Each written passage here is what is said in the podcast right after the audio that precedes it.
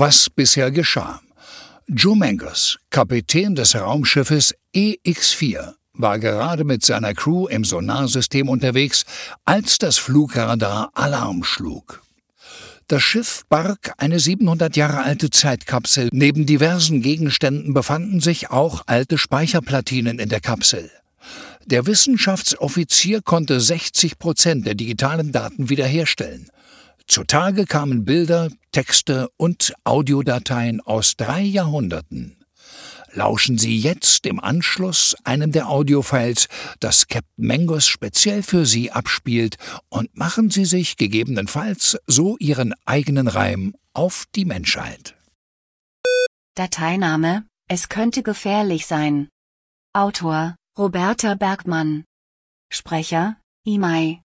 Zeitstempel 240422020. Es könnte gefährlich sein, sagt mir der Arzt im weißen Kittel, während er zwischen meinen geöffneten Beinen sitzend durch eine gelb scheinende Vergrößerungslampe direkt in mein Innerstes schaut und mit einem Holzstäbchen die Haut wegschiebend seine Sicht verbessert. Ich liege also mit gespreizten Beinen leicht erhöht, direkt vor seinem gegelten grauen vollen Haarschopf mit der darunter sitzenden, jetzt in Falten gelegten Stirn. Ganz ehrlich, er sieht eher so aus wie ein Mann, den man für eine Werbung als vertrauenswürdigen Frauenarzt casten würde, denn wie ein echter richtiger Arzt. Er ist irgendwie zu perfekt, um wahr zu sein. Und er ist eigentlich viel zu alt, um noch als Arzt zu praktizieren. Er ist doch bestimmt schon über 70 Jahre alt. Und da mein eigentlicher Frauenarzt bereits seit einem halben Jahr aufgrund von Burnout nicht mehr in die eigene Praxis kommt, gibt dieser Mann hier nachmittags den Vertretungsarzt, sodass die Praxis weiterlaufen kann. Dies ist nun schon mein zweiter Besuch im Burnout-Zyklus der Praxis und ich komme nicht umhin zu denken, dieser Vertreter hier ist vielleicht gar kein richtiger Gynäkologe, sondern eher ein Schauspieler oder noch schlimmer, ein Schwindler. Wie meinen Sie das? Es könnte gefährlich sein, frage ich nach unten. Woher kommt denn nun der Juckreiz? Wissen Sie, die Stirn runzelt gewaltig, die Sprechpause ist rhetorisch ziemlich gut platziert. Es könnte einiges sein, was harmloses, aber auch was gefährliches, eher seltenes. Er schaut nicht nach oben, während er spricht, sondern sieht weiter konzentriert durch die Vergrößerungslampe.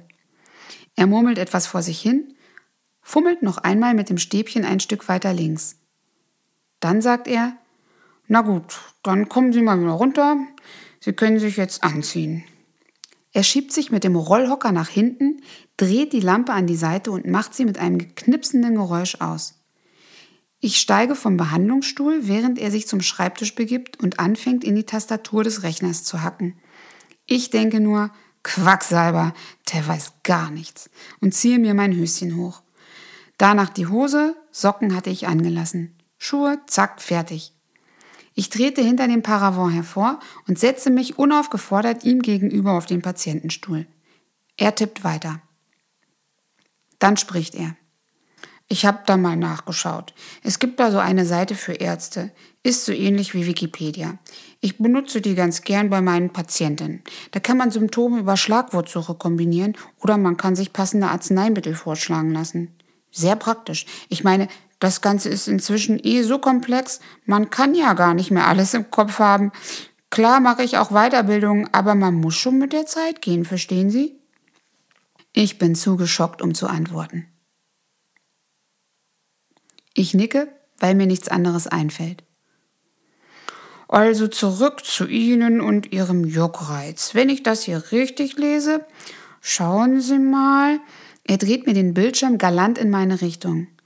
Ich sehe viel Text, das Ganze hat tatsächlich was von Wikipedia, wirkt aber irgendwie noch schlechter gestaltet, also eher schlecht programmiert, keine Ahnung. Auffällig auch so neongrüne Kästen für die Überschriften, sehr grell. Ist vielleicht auch nicht wichtig. Bin wohl geradezu verwirrt, um das objektiv zu beurteilen. Da steht, er zeigt mit dem Finger mittig auf dem Bildschirm und liest vor. Bei einer klassischen Infektion mit dem häufigsten Keim Gardanella vaginalis klagen die Patientinnen über Missempfinden und verstärktes Nässegefühl in der Scheide oder einen gräulichen bis gelblichen Ausfluss mit Fischgeruch, Amingeruch im Falle einer bakteriellen Vaginose, welcher sich insbesondere nach ungeschütztem Geschlechtsverkehr verstärken kann, aufgrund des alkanischen Prostatasekrets und so weiter und so weiter. Er schaut mich vielsagend an. Ich schaue nichtssagend zurück. Und? frage ich. Ja, sagt er. Ich glaube, er ist an dem Punkt angekommen, wo es für ihn als Schauspieler eng wird.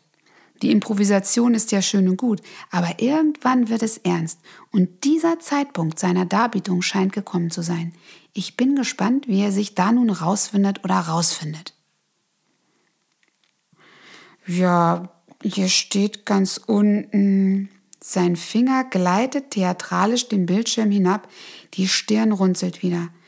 Einsatz von Antibiotika, bevorzugt ein Tetrazyklin und hier bla bla bla, einem Mittel, welches die Vermehrung des Virus stoppt. Ein Beispiel ist Acyclovir bla bla keine Beobachtung. Ausnahmen, Kondylome oder Zellveränderungen am Gebärmutterhals der Dysplasie. Vorlesen kann ich auch, denke ich. Na dann verschreibe ich Ihnen mal das Tetrazyklin. Und sollte das nicht helfen, dann kommen Sie danach nochmal in meine Sprechstunde. Dann schauen wir wegen dem Acyclovir. Warten Sie, ich schaue mal, wie man das Tetrazyklin einnimmt. Hier, Moment. Ach nein, das ist was anderes. Ähm, ja, hier. Also, Einnahme des Präparates, wenn nicht anders verordnet, dreimal täglich zwei Tabletten mit reichlich Wasser nach den Mahlzeiten sechs Tage. Sehr gut. Dann lassen Sie sich vorn bei der Schwester das Rezept geben und melden Sie sich, sollte es nach sechs Tagen nicht weg sein, ja? Vielen Dank. Ich verkneife mir alle Kommentare, die mir im Kopf herumgehen. Es sind einfach zu viele und denke, mich sieht man in dieser Praxis nie wieder.